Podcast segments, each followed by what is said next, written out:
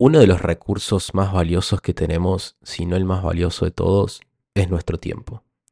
Y yo creo que necesitamos saber gestionar correctamente el tiempo, de manera que podamos definir mejor cuáles son nuestras prioridades y así poner el foco en las tareas que nos van a traer mejores resultados. Y en ese sentido, de todas las herramientas y hacks de productividad que probé a lo largo de los años, ninguna tuvo tanto impacto en mi vida y en mi negocio como el principio de Pareto o del 80-20. Básicamente, el principio de Pareto establece que el 80% de los efectos proviene del 20% de sus causas. Y esto podría significar, por ejemplo, que el 80% de tus clientes proviene del 20% de los canales en los que te encuentras, o que el 80% de tus ingresos proviene del 20% de tus clientes, o que el 20% del contenido de un libro posee el 80% de su mensaje. Analicemos ahora cómo podrías utilizar el principio del 80-20 en diferentes áreas de tu negocio, así podés priorizar mejor tus tareas y alcanzar mejores resultados. Por un lado, podrías comenzar aplicándolo en la manera en la que hoy estás comunicando tus servicios y el valor que tu trabajo le está aportando al mercado. Si venís trabajando como freelance o gestionando tu negocio creativo, posiblemente hayas notado que existen clientes que están dispuestos a pagarte más que otras por el mismo trabajo. Y lo mismo sucede con un trabajo en relación de dependencia. Existen algunas empresas que están dispuestas a pagar más que otras por la misma experiencia y posición.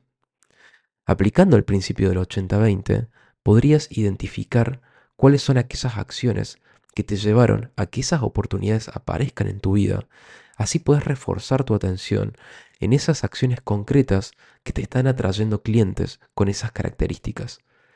Para tener más claridad sobre esto, podrías comenzar por preguntarte, ¿quiénes son estas personas? ¿Cuál es el valor que están percibiendo de mi servicio y qué los llevó a contactarse conmigo? ¿Qué tipo de trabajo buscaron? Cuando logras identificar esto, tu objetivo va a reestructurar tu negocio y comunicación para que puedas enfocarte en servirle más a este tipo de clientes. Elimina todas esas ofertas o acciones de comunicación que estuviste haciendo a lo largo del tiempo y que te estuvieron trayendo clientes que no estaban pagando lo suficiente por tus ofertas. Así puedes enfocarte en resolverle los problemas que están atravesando aquellos clientes que sí tienen más capital. Otra manera en la que podrías aplicar este principio es a través de tus acciones de marketing. No todas las acciones de marketing generan el mismo impacto. Y cuando ya pasaste un buen tiempo realizando acciones de comunicación y promocionando tus servicios, vas a comenzar a notar que algunas tareas o mensajes que realizas están trayendo mejores resultados que otras. Y un problema que muchos emprendedores creativos tienen es que no saben medir sus esfuerzos de marketing y comunicación y en consecuencia no saben cuáles son aquellas acciones que les están trayendo mejores resultados a sus negocios y carreras. Y lo que termina sucediendo es que hacen varias cosas, como por ejemplo publicar contenido en diferentes redes sociales sin saber cuáles de todas estas les están trayendo mejores clientes, o van a eventos de networking o envían correos electrónicos a potenciales clientes sin saber cuál de todos estos canales de comunicación o acciones les traerán mejores resultados. Mi recomendación es que si estás buscando llegar a más personas, es fundamental que empieces a medir la cantidad de gente a la que llegas con tus mensajes y desde qué canal lo hiciste. Si estás conectando con potenciales clientes para cerrar ventas, comenzá a medir cuántas veces enviaste tu mensaje y cuántas respuestas generó. También podrías medir cuántas oportunidades de negocio surgieron de esas conexiones y cuántas de esas se convirtieron en clientes. Recordá que el principal objetivo de todo esto es que puedas eliminar cualquier acción que no le traiga buenos resultados a tu negocio o a tu carrera. Así puedes enfocarte y reforzar aquellas que sí lo están haciendo. Otra manera en la que podrías aplicar el principio del 80-20 es justamente en la gestión de tu tiempo. Algo que me di cuenta es que muchas personas viven su día realizando un conjunto de tareas completamente aleatorias, sin ninguna prioridad en particular. Básicamente, se limitan a gastar el tiempo en vez de aprovecharlo. Y sin darse cuenta, terminan perdiendo el control sobre su tiempo y haciendo de más sin ver ningún progreso sustancial en sus objetivos. Para evitar que esto te suceda, podrías preguntarte algo tan simple como ¿de qué manera puedo hacer mejor uso de mi tiempo? Y cuando te haces esta pregunta, un buen ejercicio que podrías realizar es poniéndote una alarma cada 30 minutos para que una vez que esa alarma suene, escribas en tus notas o cuaderno que fue aquello en lo que estuviste trabajando durante ese bloque de tiempo. Al finalizar la semana, vas a contar con un montón de tareas en tu lista. Y lo siguiente que vas a hacer es priorizarlas en base a tres diferentes grupos. En el primer grupo vas a ubicar todas las tareas que están contribuyendo a que tu negocio crezca. En el segundo vas a colocar todas las que estén orientadas a proyectos en los que estés trabajando, desde proyectos con clientes hasta proyectos personales y orientados a tu negocio. Y en el último grupo vas a ubicar todas las tareas que no están contribuyendo a ninguno de los objetivos anteriores, ni a que tu negocio crezca, ni a tus proyectos. Haces esto por primera vez, te sorprenderá la cantidad de cosas que haces en la semana y que no contribuyen para nada ni a tu negocio, ni a los proyectos en los que estás trabajando. Hacer este ejercicio te va a ayudar a visualizar todas las acciones que no están teniendo un impacto real en tus proyectos ni en tu trabajo, de manera de que puedas liberar más tiempo de tu agenda y enfocarte en las acciones principales que sí te están trayendo mejores resultados.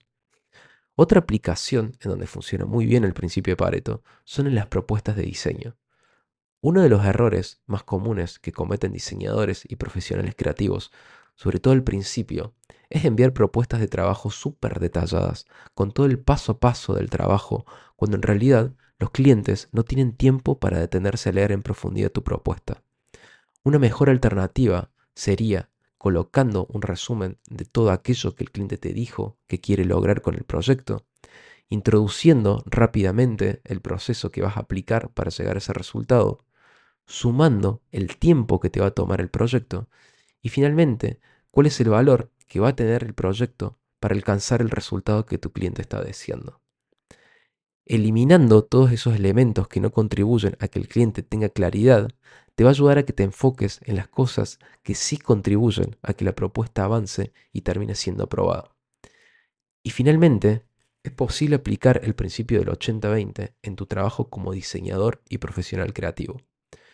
Muchas veces nos sucede que durante un proyecto nos detenemos mucho en detalles que al final no terminan aportando un valor sustancial en el resultado.